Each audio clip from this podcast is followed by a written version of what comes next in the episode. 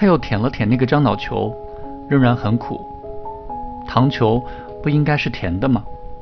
那么它就是甜的。他吃了六个。凌晨时分，他被送去了厂医院。他昏昏沉沉的，把白色的泡沫吐得到处都是。将近中午，才在急诊处置室里清醒过来。他看到一个穿白大褂的女医生正在训斥一个身材魁梧的叔叔：“孩子不知道看好，尽是你们这样的家长。你们不想过年，当大夫的也不过年。”这个叔叔正是陈瑶的后爸陈国庆。于是夏冲又寻找陈瑶。果然看到了他，他也看到了自己的爸爸妈妈。他又搜寻夏冰的踪影，不，他没在这儿，这让他略感欣慰。陈瑶非常健康，窝在墙角里盯着夏冲。不健康的是陈瑶的同父异母的哥哥陈雷，他两眼乌青，衣襟上血迹斑斑，鼻子里还塞着两团棉花。那个女医生。正准备给他擦点酒，谁打你了？夏冲问陈雷。陈雷用肿胀的眼睛斜睨着他，不理他。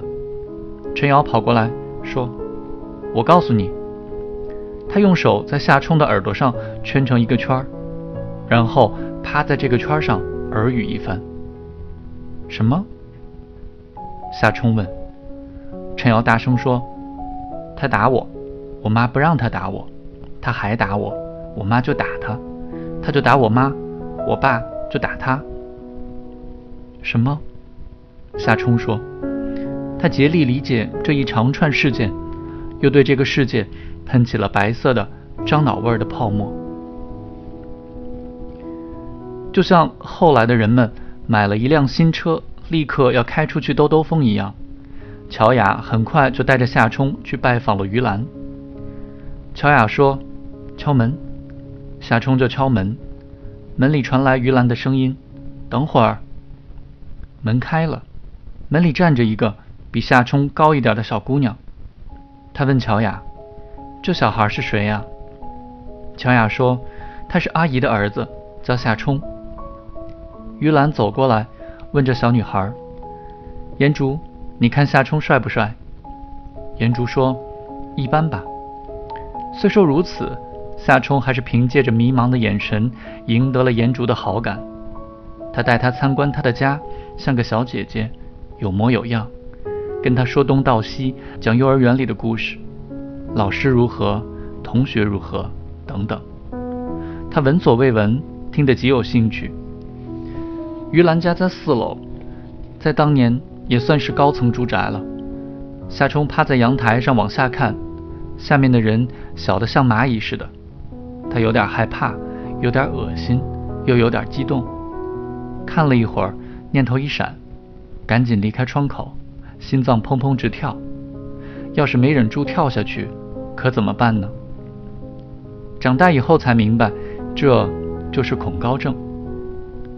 颜竹充分表现自己聪明懂事，夏冲羡慕不已。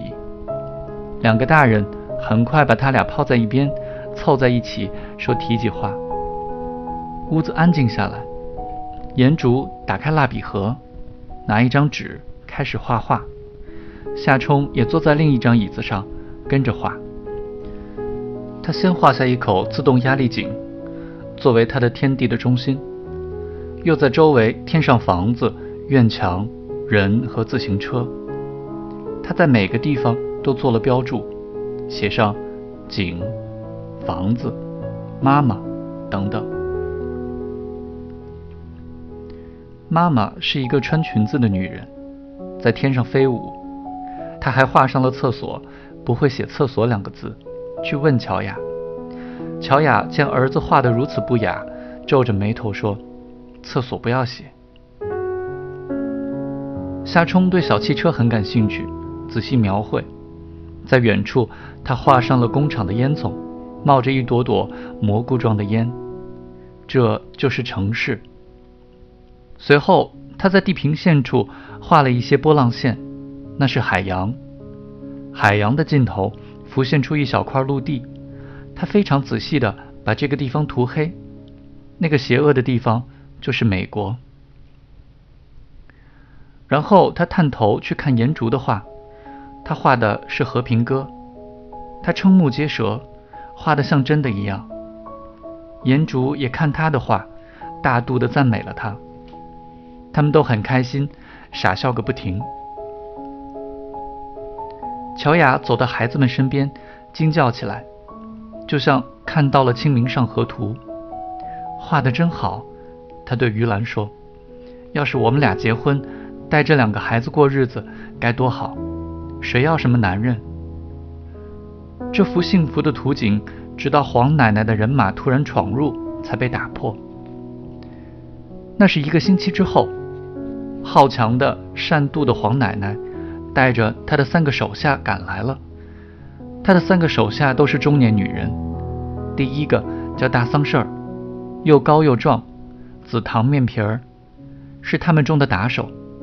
如果他们需要吓唬人的话，他就第一个出面。另一个叫钱儿，蔫头蔫脑的，是个狗头军师。那天就是他骗开了门。最后一个叫丽霞，不知道姓什么，也没有混名，是他们当中唯一模样说得过去的，也是每个小帮派中必然会有的那种毫无主见、专凑热闹的角色。他们组成了这支小小的娘子军，专以欺负这条街上落单的娘们儿作为消遣。跟年轻姑娘们的帮派不同，他们不溜冰，不戴蛤蟆镜，不涂脂抹粉，也不互相借小说看，而是穿着黄军装，看似一本正经。虽说文革已经结束了，可是同样行为不端。索玉琴听说这几个女人。公然坐在季红街道干果厂，索玉琴以前就在那儿上班。后门的胡同里吃五香花生，喝白酒。军装的袖口挽到胳膊上，丽霞还冲过路的人眯着眼睛吐烟圈。至于黄奶奶本人，又叫骆驼黄。后来乔雅向夏冲解释说，骆驼黄是一味中药，就是双峰驼的胆囊结石。不过，乔雅又说，黄奶奶叫这个外号跟结石无关，只是因为她长得像骆驼，并且姓黄。骆驼黄是个骨架巨大而且消瘦的女人，在音乐学院当仓库保管员。出于在高校得到的见识，他无法相信还有小孩像大家传说的那么聪明。他高大却不健壮，爬上四楼气喘吁吁。嘴唇呈心脏病人特有的紫干色。他的儿子十八岁，名叫孙立果，听起来像孙立人加上林立果再除以二，也遗传了他的心脏病。第五医院的医生已经警告过，可能活不了几年了。对儿子死亡的预感深深地折磨着黄奶奶，她恨各种家庭欢乐，尤其恨炫耀子女的人。